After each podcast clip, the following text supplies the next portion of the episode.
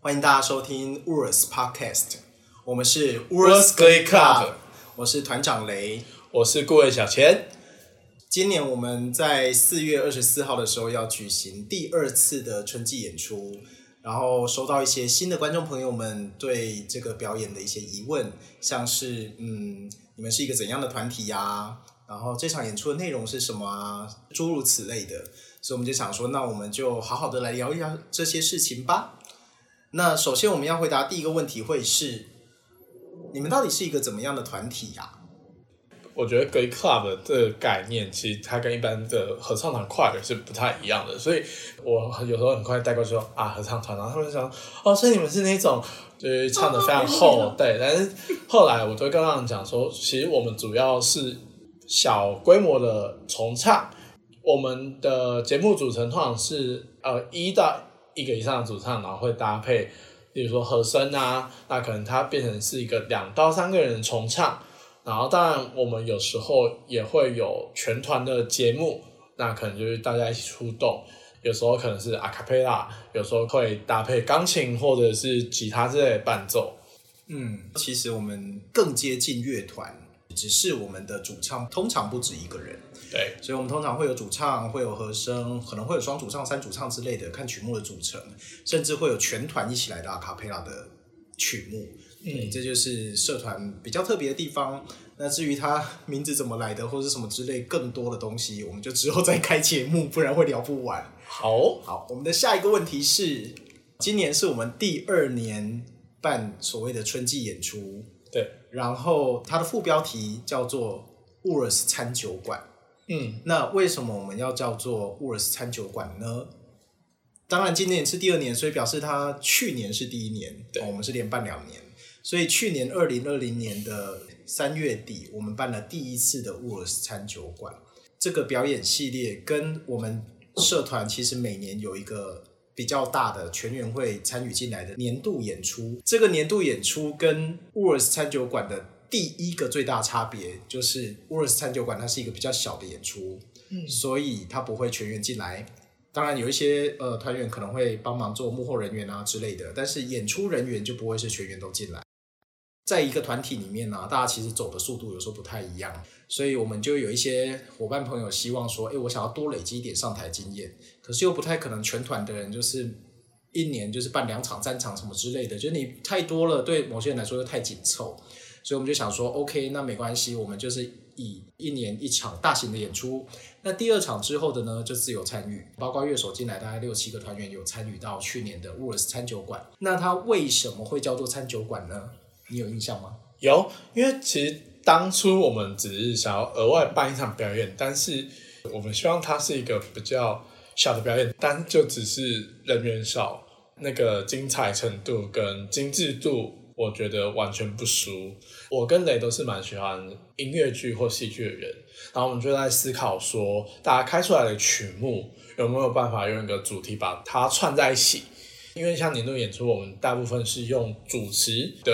方式衔接每一首歌，然后完成整场演出。但是我们就要思考说有没有其他的可能性。后来去年的曲目就发现，都是一些我觉得比较 private、比较 personal、比较个人情绪的，然后很像是大家可能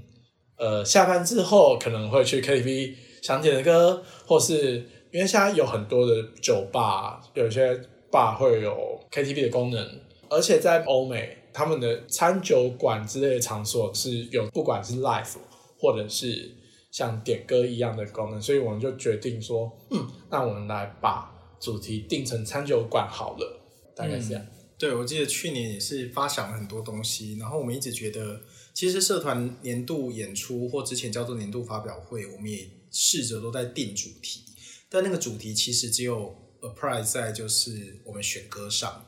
但它没有一个很好的戏剧性。那去年我们终于就是累积了好久的那个想要演舞台剧的欲望，就是吸引，对，就是我们平常就是团练的时候，或者是一起工作的时候，然后不小心上升，对，希望之后会有很多精彩时刻可以录下来。对啊，其实我们都很希望，就是我们社办有一个 Ken 随时在录，对。然后因为有时候就会不小心有一个很精彩的 moment，就是语不惊人死不休的那种，就是 错过了就没有了。对，就就跟 live 演出最精彩的地方，对，就是同样一个 program，同样的人，不同天、不同时段、不同心情演出，就是一场独一无二的演出。所以我觉得这也是鼓励大家来参加 live 的演出的原因，因为每一次都是独一无二的。我觉得像舞台剧啊，或是这种 live 的表演，那个独一无二性的确是它很特别的地方。虽然我们事前都会 say 好各种东西，可是每一次出来的画面，每一次出来的东西都一定会不一样。对，好，所以我觉得 live 其实是蛮难得的。嗯，反正去年就是戏引上来，然后我们也实际上去试着顺了一下剧本，虽然有一点牵强，因为我们是中途才开始做这件事，对，大家都已经选歌选完了，然后都已经开始练了，我们才想到说，我们把它串成餐酒馆吧。然后我就去演那个餐酒馆的老板，嗯，然后谁就去演那个什么角色什么角色，然后乐手就是乐手什么之类的，我们就把它串起来之后，就用一个客人点歌的方式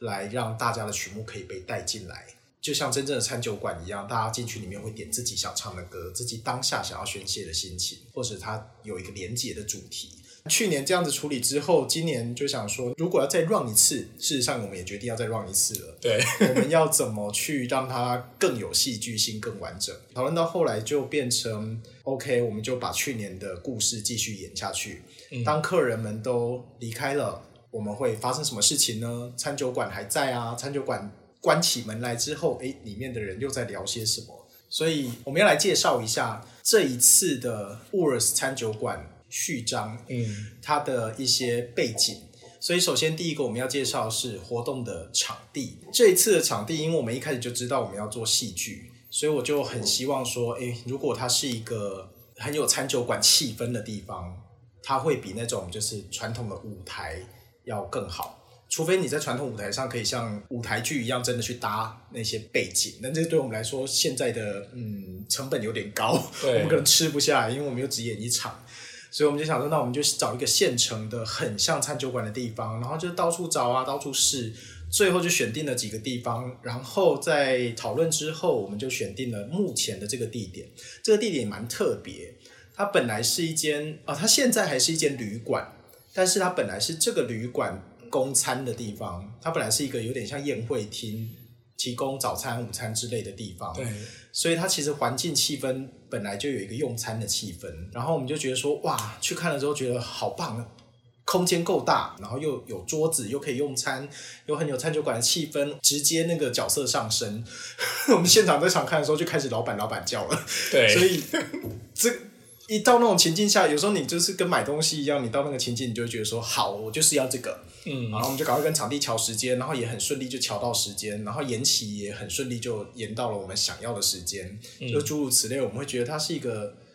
很棒的、很适合这次演出的场地，而且很有缘分。在这个场地演出，其实我个人是很期待它会有什么样的效果的。第一个是它不是一个标准舞台，第二个是我们有了这个环境之后。我们怎么把那个戏给带进来，会是一个更大的重点。然后我觉得这个场地可以帮上我们很多忙，而且它真的很舒适，所以我觉得大家可以来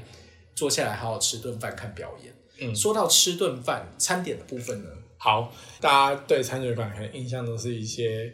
西餐类，或者是一些拼盘类。我们为了让大家真的有在餐酒馆用餐欣赏。演出的感觉，所以我们特别挑了我们很喜欢，然后又符合的厂商。我们的 A 区点的是老莫餐车，那老莫餐车它主要是墨西哥料理。其实我觉得像墨西哥卷呐，在美式的餐酒馆是常出现的，而且它原本的 set 只有卷饼搭玉米片，对。然后或者是馅饼，看起来好像量没有很多，但是那个打开那个饼皮，然后全部料都是塞满的，吃完非常有饱足感。他们家其实，在乌波一红起来之前，经过的时候就有点好奇，因为台湾其实不常见到不在餐厅营业的墨西哥料理。是，我就试吃了一遍，然后就觉得，哎，我没有想过墨西哥料理会对我胃口。我自己是不太吃酸，偶尔吃一点点辣的人，它既酸又辣，但是非常的顺口。我第一次觉得烤的鸡肉啊，搭上它有非常多的番茄，对，然后什么洋葱什么之类，但是它就是有办法把它调和到，不管是卷或是馅饼，整个一口下去就会觉得哦，所有东西是刚刚好的。然后吃过一次就会觉得，哎，我觉得这个量这个价有一点贵，可是吃完之后会想再买第二次。嗯，就是我觉得它吃起来很清爽。我觉得我们这次餐点都超级无敌健康，所以担心体态，然后想要控制饮食的朋友，大胆的点下去没关系。那呃，先跳过 B 区，我先来讲 C 区。C 区的话是小吃餐盒，然后我们选的是姜黄优格，像这种有点像是健康水煮餐，就是比较健康取向，它没有到水煮啦，比较营养师推荐那种。对，那个大家好，我是乔威，哎。大家知道我们都在追什么 YouTuber 了？对，被发现。总之呢，就是这种，就是这几年台湾比较多人在健身，然后也越来越多人重视吃的东西的内容。那小吃餐盒呢，它本身第一件事情是因为毕竟是三酒馆，所以我们会希望它的你不能只是好吃，但是你给我一个就是白色的纸盒。Are you kidding me？对，就变成便当，对，就很 low。所以就是那时候，我们就是我们一直盲点，然后就嗯，这件看起来很好吃，我觉得蛮有质感，就是因为像我本身就是那种无印良品爱好者，所以就确保那种就是对，就是那种 不好看很重要。对，所以大家看到无印的像那种资料夹，就是那种原那个有点像牛皮纸那种感觉。那我觉得小资的餐盒的那个石器是带给我这种感觉。那讲一下内容的话，它的。它大部分像那个肉类，很多都是用酥肥处理。那酥肥也是这几年很流行的一种烹调法，所以它口感会非常的嫩，然后保留它的肉汁，而且它每一份的热量都控制的非常好，它都有表示。像我们这一点姜黄优格，它它有分两个 size，我希望观众可以吃的开心，然后 relax，就是非常 enjoy 的观赏我们的表演。所以我们就点大盒的，然后它肉量本身非常大，它左右分别是一些呃水煮或者清蒸的青菜，然后它下面有薄薄的铺一层那个健康的饭类，虽然它饭薄薄一层，但是因为它上面的那个肉类主食啊跟蔬菜非常的丰富，吃一盒我都可以撑很久，然后完全不会肚子饿。对，嗯，不是，我现在饿了，刚边在。因为我们吃过两三次这一家，然后就觉得哇，边在描述边在想啊，它有哪里很棒，然后边觉得啊哪里好棒，我要拿杯子来接口水。对，就是有一种也不是望梅止渴，我现在就是越听越饿。对，脑袋里就是开始在帮那个鸡腿特写。我我到时候要帮帮那个影片说明，说明下面要记得写那个，请先吃饱饭再来听，不然你会跟我们一样，就是越听越饿哦。对。好，然后因为场地它原本是一个餐厅嘛，所以它其实是有高低落差的。然后这也是我们觉得就是这个场地很特别，我很喜欢的地方。所以 A、C 在两处的高台，那 B 区就是摇滚区，非常靠近舞台区的地方。我们选的是 Subway 的大拼盘，它可以任选五种，然后它帮你切成三半。它也可以选一些素食类，不管你是蛋奶素、五星素或者全素的朋友，都可以在这边找到你可以食用的品相。而且你还可以享受到就是摇滚区，它离我们真的很近。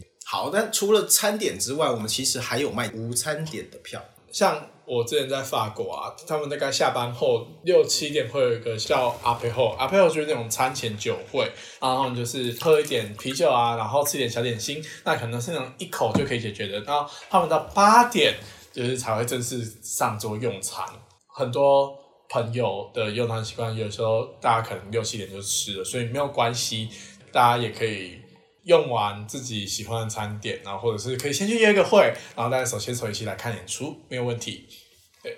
这种时候我就要讲，你有两只手嘛，所以请牵两个朋友。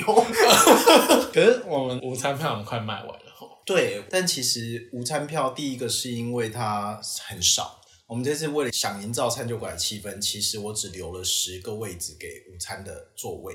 然后它其实位置比较后面，所以你的视野会稍微比较不好一点。我其实是很鼓励大家可以去买有餐点的套票，除非你真的是想要吃很饱，前面就是已经约了大餐啊，吃到饱啊什么之类的，不然其实可以留一点胃口。然后去点那个 A，不管是 A 区的墨西哥料理，或是 C 区的小吃餐盒，或是 B 区的 Subway，我觉得都蛮值得的。而且我自己其实很喜欢在餐厅边吃东西边听表演那种感觉。所以，嗯，肚子饿了。好，我们赶快往往下走，餐点停太久，肚子好饿。对，真的。然后演出内容的部分，表演名字叫做乌尔斯餐酒馆，它是什么？它是边吃边看表演吗？呃，你们到底会怎么唱？你们都唱些什么歌？嗯之类的这些问题，其实也都蛮多人会好奇的。所以第一个最大的问题，刚刚小千回答了，就是边吃边看吗？也当然可以啊，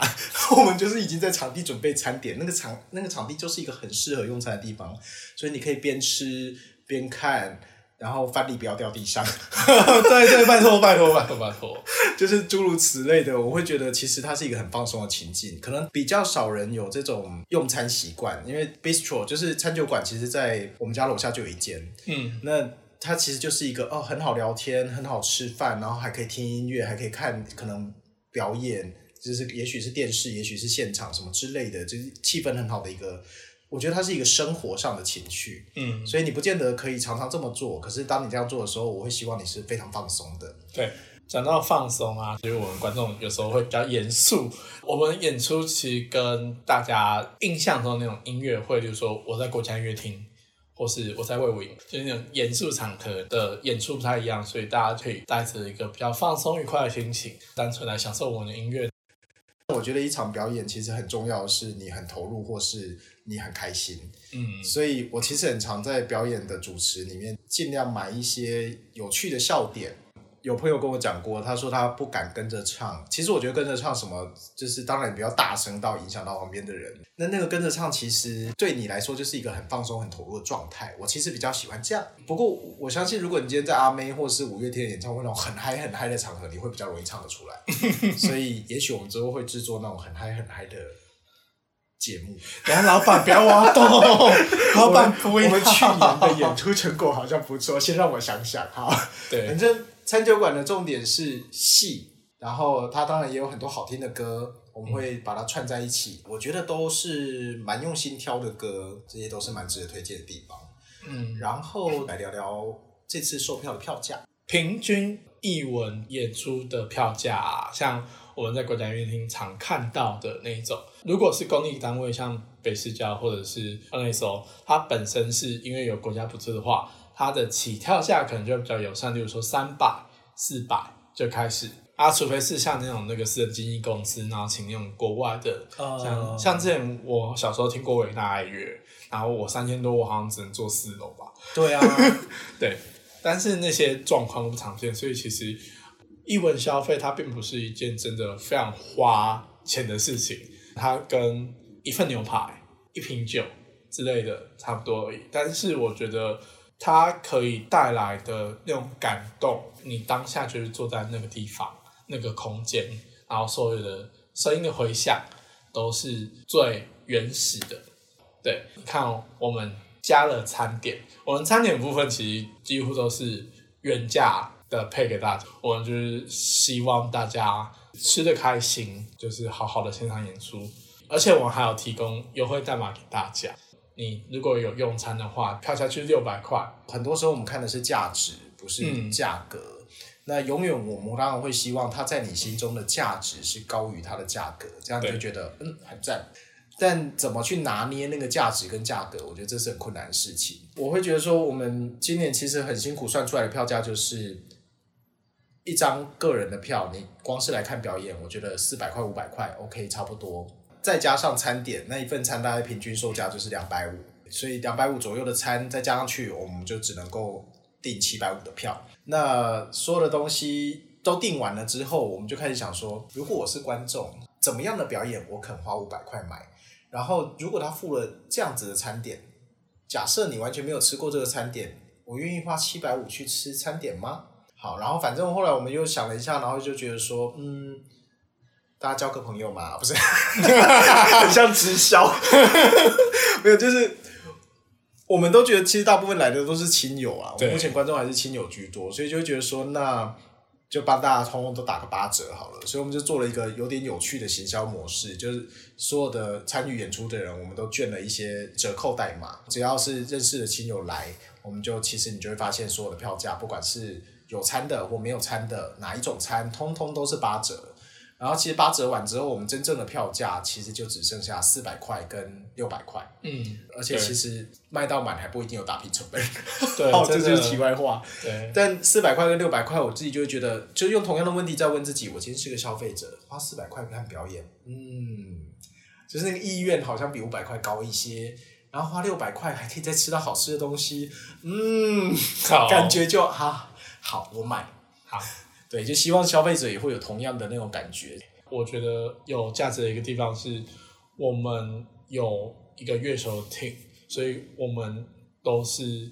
现场的 live 的伴奏。像很久以前那个木吉他之类那种民歌西餐厅还在的时候啊，我进去吃饭，大概一餐就是五百到六百。哦，对啊，那种音乐餐厅就是对对，可是真的去了会很放松啊。我我自己是喜欢唱歌，也喜欢听好听的人唱歌的那种类型。所以当我十几年前刚来台北，然后去米格西餐厅的时候，就会觉得哇，原来有这样的地方。有钱的话，我就会很想要多去消费，就会觉得去那边，我觉得它就是一个享受。它其实跟演唱会是不一样的，因为演唱会不太可能边吃饭边听，对，但有时候你可以边吃饭边听，然后就可以跟朋友在这个很好的气氛下，也许约会，也许聊工作上的东西，也许什么，我觉得它在你人生里面都会有一个很重要的记忆点。嗯，对你就会觉得哇，还好我是来这样一个地方。我觉得其实是如果你有这个预算，其实蛮值得来试试看。嗯，对。啊，然后我们来聊一下我们去年的餐酒馆它到底演了什么。就是因为我们去年餐酒馆它刚开始营业，这一类的餐厅大概就是最早也要傍晚，那个店一开啊，就是我记得好像是我先进去嘛。对，就是对因为员工一定要员工要先到，所以老板要先来雇，老板要先来开门，但是员工也是要陆续 on duty，例如说乐手啊，或者是一些 waiter 需要 on duty，然后所以我们就有很多很多的对话，然后像那个时候我第一首开场的歌就是法文歌，bistro 的话很容易放的是那种 bossa nova 音乐，嗯我就唱了一首法文歌，它算是情歌。接下来就陆续每个员工，然后那天我好像是所有的员工都有唱到歌嘛，对我印象中是对，差不多。就是员工有故事，那老板其实他自己也有一个故事。我们就渐渐的透过那些歌，把一个气氛给营造起来。客人进来啊，然后客人就是我们透过一个 DJ 的形式在做，所以客人可能就会写张小纸条跟我说：“哎，我想唱什么歌，然后你帮我伴奏，然后我唱这首歌的原因是什么？”然后我们就用这个模式走走走走走，表演走走走，然后走到后面，哎，表演就结束了。就客人通通都唱完了，哎，表演就结束了。对，然后就觉得，嗯，好，我们就其实有一点勉强的把东西给串起来了，可是他的故事还没走完呢、对，因为精彩的都在结束后。哎、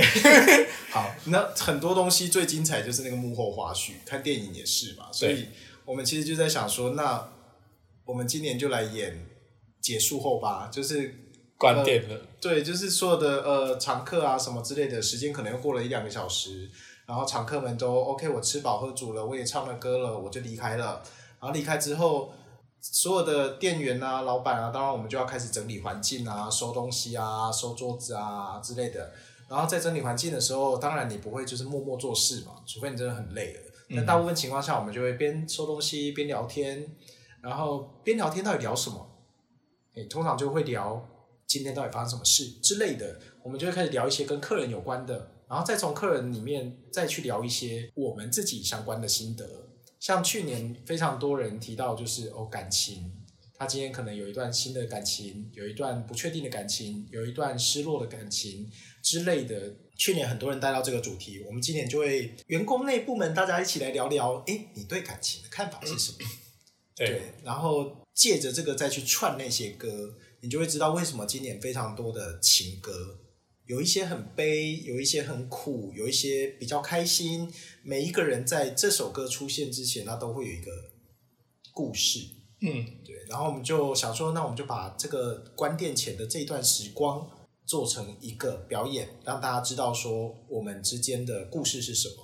那我觉得它比去年的规模要再小一点，因为客人离开了，所以其实剩下的就是员工跟老板。但是因为这样，我们就可以更完整的去建构想说的故事，它对就会更集中。所以我觉得其实今年的故事性比去年更集中，然后它有点像两部曲，去年开了个头，今年要把它收尾。然后收尾完之后，哎，餐酒馆就关了啊？不是，我我是说，我就要失业了。故事中的餐酒馆就关了，但是不代表它之后不会再 open 哦。对，所以，嗯，至于后面会不会 open，要看情况。就当天营业结束啦。对对，当天的营业就营业时间到了，请大家开始离开店里。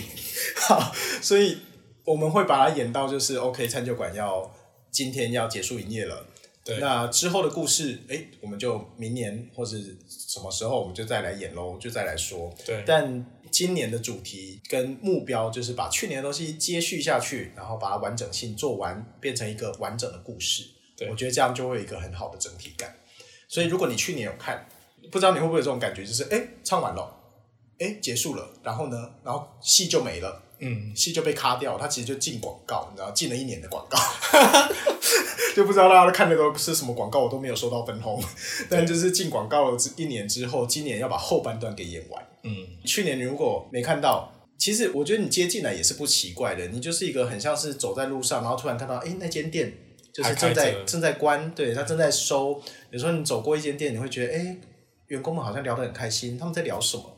嗯，你可以用这种心态去面对，说，我去年没看到，有点可惜，但我今年可以来看。嗯，我是一个中途加入的人，或是你去年有看到，你就会觉得，哎，戏到那边，那今年客人们都离开之后，他们到底都在聊什么？嗯，他们又唱的怎样？对，又唱了什么？这些东西，所以我觉得这就是这次演出的故事最大的内容。而且我觉得，毕竟客人就是客人，他。就是就算是常客，但是我们未必就是非常了解他，可能只会知道他一些故事，但是整个我们的店里的员工、老板啊，跟员工之间我们关系更紧密啊，所以我们会更愿意的聊一些更心理深处、更私密的东西，所以选取上我觉得也更细腻，有点像是。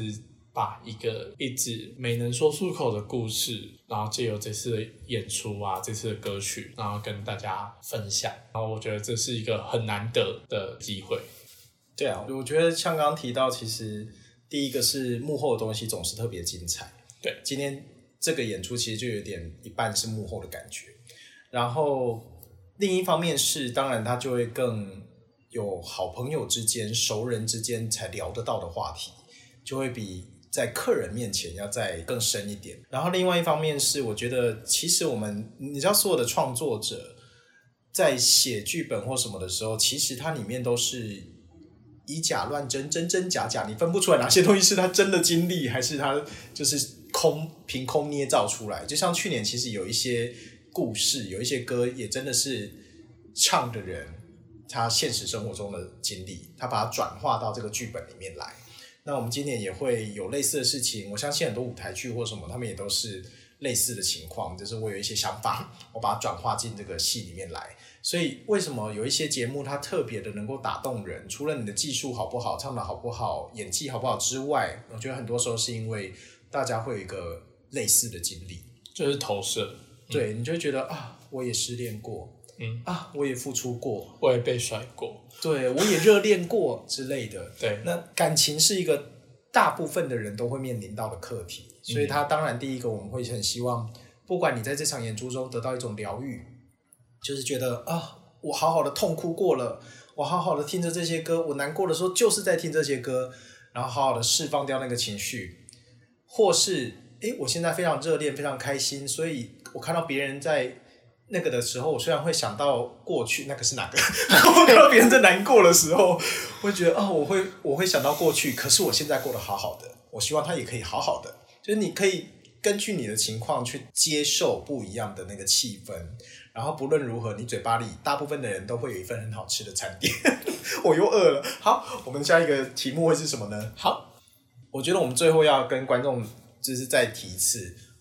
推荐你一定要来看这个演出的。四个，四个，对，四个重要的要素。首先，第一个就是场地很放松，它不是一个传统的音乐厅或者是传统的表演的地方，它真的就是很像一个餐酒馆。然后它也有高低舞台落差，所以你的视觉上啊，还有它整个灯光哦，它装潢真的很漂亮。对，你又可以在这样的舒服的气氛底下吃好吃的东西。我觉得人只要吃到好吃的东西，你就会开心。先加五十趴，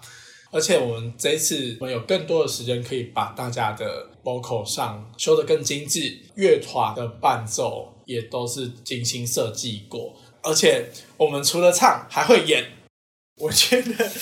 对我我其实自己真的很喜欢看舞台剧或是电影之类，就是有剧情的东西，你特别容易感受它。当然，歌曲你光是听歌就会觉得啊很棒，你可以感觉到一些东西。但是当它有一个剧本在推动的时候，你跟着你剧里面的人物的心境去走的时候，你会更投入。所以我觉得我们在尝试做那个剧情式的推动。嗯，那那个剧情式的推动，我觉得。就像最前面讲的，每一次的演出都是不一样的，所以老实说，我不是个很会背剧本的人，但我绝对会记得我的大方向是什么，所以很有可能你这次听到的，跟我下一次，假如我们演第二场听到的一定是不一样的，而且我们不会演第二场，对啊。第二场就在 YouTube 见喽，那个就会一模一样，但是没有现场的感动。对，真的，拜托买票嘛。对，而且你看，你会看不到，就是你没有办法看到整个现场的环境，然后你没有办法感受那时候空气的氛围、湿度、香气。对，就是那些都是我，你就可能只能听得到。看到，但是它都不是全部，而且你可能还在电脑前，就是边看还要边聊其他东西，还要边什么，就是你没有办法很专心投入。但你在那个现场，给自己好好一个半小时、九十分钟左右的时间，让自己可以好好的放松，投进一出剧，听到好听的歌，吃到好吃的东西，这四个大要素，对对，我觉得这是非常值得的一个演出。嗯，对，我我觉得其实我们想录 podcast 已经很久了，然后。有非常多的东西可以跟大家聊，之后应该也还会持续做。所以除了团练，我们有时候会开直播啊之类的。可是其实直播主要还是记录大家的呃练习过程、表演过程，让大家看到就是我们幕后团练的情况。这个跟我们真正想做的 podcast 有主题式的还是有点不同。其实我觉得蛮多东西就是在脑袋里已经有一段时间，对，然后终于下去做它。像这次的演出，去年的这个演出，这个主题，这个戏。跟现在的这个 podcast，这都是蛮跨出去的，对，就是都是之前还没有试过，但我觉得它可以试，而且也蛮值得一试的东西。所以希望经过这整个 podcast 的节目之后啊，大家会更了解说，OK，Words 是什么样的团体？这次演出的主题是什么？为什么它叫做 Words 餐酒馆？什么时候开始的？然后有餐点，又有好的环境，又有好听的音乐，诸如此类的东西，你都听见了之后，希望你如果还没购票。可以买张票来现场体会一下这个很精彩的过程。那如果你已经购票了，请继续期待我们四月二十四号晚上的七点半，陪大家一起度过这个很精彩的一个半到两个小时。嗯，我们的宣传就做到这边，就是希望大家可以来看演出，也希望大家就是对 Words 这个团体你有更多的疑问，例如他为什么叫 Words？我听到好多人念 Hours，其实我也不太去修它，因为我觉得 Hours 也蛮 OK 的。对啦，对对，就是看你是念英文还是念法文。哦，法文对，法文就会有 words，对，class 比较高，英文 class 还是很高，所以 hours words OK 都可以，因为。是当然，台湾大部分还是比较熟悉英文，而且这个字又刚好英文、法文是同一个字，只是意思不同，完全不一样。对，所以大家可以去查查看，哎，为什么我们叫 words？为什么我们通常是使用法文在官方的说法里面？但是你说 hours，其实另外一个意义上来说也 OK。我们之后会再聊聊这些。然后你想听见什么？表演结束后，我们可能开始会定期开一些主题，甚至我们有可能会开社团，还在规划中。你想多认识我们，或是多认识歌唱这条路，或是多认识表演艺术之类的，我们都欢迎大家来跟我们聊聊天。嗯，我觉得很多东西其实跨出去了，你就会渐渐的往前走。对，但是如果你停在原地，嗯，也不是不好，但就是你可能会失去一些往前走的、会看到的风景的机会。欢迎来看演出，也欢迎大家多跟我们聊聊。那我们就下次见，拜拜。